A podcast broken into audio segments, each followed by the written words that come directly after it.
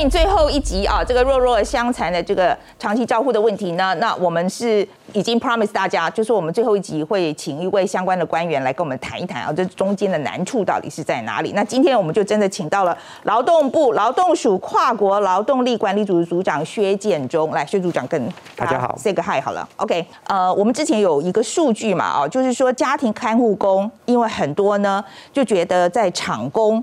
在工厂里面工作，薪水比较好，所以就很多希望从这个家庭看护的这个工作范围转移到呃厂工这个情况去啊。那是不是处理的很多这样子的案件？呃，确实，因为疫情的关系，所以像今年的一月到八月，呃，有大概两千四百多名的家庭看护工跨业转换到制造业。那其实最主要原因是因为去年。我们疫情开始，我们就十二月底，我们就开始管制了印尼的移工的入境。那今年五月九号，指挥中心又暂停所有移工的引进，所以导致移工的人数大幅的减少。那当国内的制造业的订单它增加的时候，它就转而向国内的市场来挖角，嗯，就导致呃家庭看护工就会流向到呃制造业去。OK，那我们知道说，其实很简单嘛，哦，就是因为厂工的这个薪水高一点。那这之前结构性这个问题我们已经讲过了啦，哦，那我们怎么解决呢？因为很多家庭一下子就没有可以照顾的人了，那怎么办？好，那旧服法目前的规范呢，是在三年的聘期当中的转换雇主是原则禁止例外同意。那这个目的是希望能够维持一个聘雇的安定性。那当然，三年到期之后，如果要签订新的契约，这个移公司可以跨业自己选择新的呃雇主。好，所以我们希望在这三年当中能够维持这个评估安定性。那劳动部也看到这个现象，所以在我们八月下旬呢，我们就来紧急来做转换准则的修正。那我们现在的规范是针对呃移工要转换，必须要由同一个工作的行业优先来承接。那目前的机制的设计是，必须要在这十四天里面，由同一个行业的雇主优先承接。那如果没有呃同一个行业来承接的时候，我们才同意移工可以跨业转换。它的目的是能够去维持哦，就是家庭看护工的人力，哦，避免它持续不断的流失。那第二个也能够没有人承接的时候，它还是保有一个跨业转换的机会。我想这个部分是兼顾双方的权益。OK，可是我想在很多劳权团体啊的角度来看，我老实说，我自己在看的时候，我觉得是有一点问题的，是因为我觉得他今天想要换工作了，应该要让他换。我觉得他如果不想做，你把他硬让他留下来，我觉得我觉得不好好做的可能性也很高啊，这是人性嘛啊？可不可以告诉我们为什么一定要这样做呀？我我意思就是说，我们有没有可能换一个方式做呢？呃，确实这个问题，呃，是一个非常难以选择的问题哈。那当然，劳动部针对这个议题，也在呃今年也有开过，找找了针对不同的利害关系人，我们都呃邀集来开会。那当然，我们的会议的结论就是，大家的意见是非常分歧的哈。不过最后还是必须要做一个政策的决定哈。那就是因为疫情期间，整个国内少的义工人数，主要都是集中在家庭看护工。对，好那当然，家庭康工现在他其实是在家庭里面照顾的是我们重度的身心障碍，还有一定失能的呃病人。那这个其实工作相对辛苦，好，但是如果我们不协助这些家庭，好，那他们的照顾需求要如何来兼顾呢？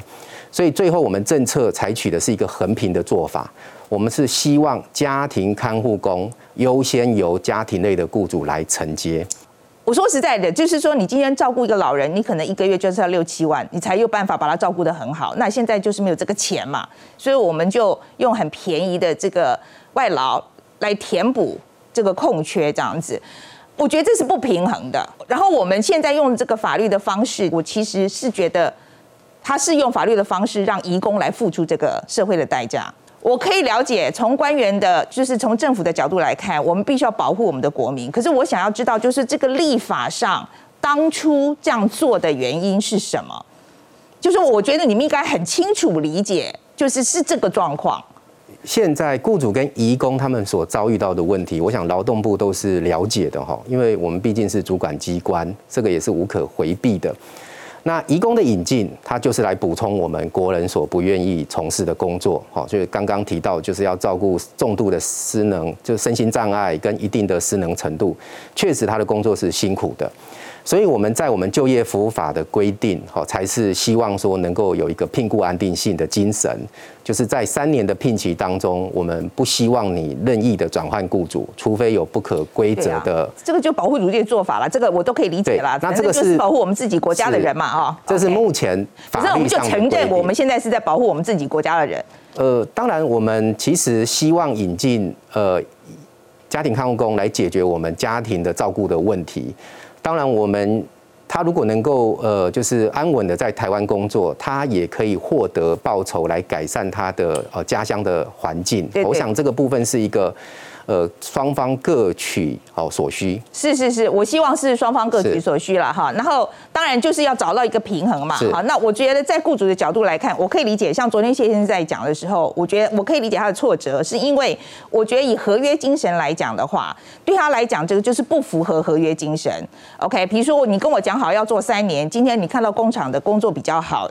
是呃，薪水比较高，你就要跳过去这样子。是对他来讲，他觉得这是不符合呃这个契约精神的。这个我可以同意，我真的觉得大家讲好应该怎么样就要怎么样。但是我觉得的确，现在点出一个很重要的问题，就是因为义工很想走，所以他就会。去找那个例外条款，OK，比如说就是要遭遭受性什么性虐待啦，或是殴打啦，或是没有没有给薪水，所以到最后就会变成这个样子嘛。因为他很想走，他就会想尽办法去去符合这个条件。好，那所以在劳工处，也就是行政机关要进来做评断的时候，我觉得对谢先生来讲的确也很困难，因为你。我不知道你几分钟的时间之内，你可以判定这过去几年里面在家庭里面发生的事情。所以说，碰到这种需要裁决的时候，行政机关裁决的时候，是不是很困难？呃，确实，呃，以地方政府的呃角色，他要进到家中去调查，呃，就是移工到底有没有不可规则这样的一个情况，确实是有困难的，因为毕竟。在家庭里面发生什么事情？吼，这不是地方政府能够立即掌握的。那当然，为了要解决这个问题，劳动部在今年的年中，大概我们也建立一个新的机制，就是当地方政府在判断上面有争议的时候，有困难的时候，他可以找第三方的专业人士来协助。OK，那当然这个费用就由劳动部了，我们来补助。好，希望我们能够来协助地方，能够来做出一个厘清。所以照理说，地方政府应该要能够。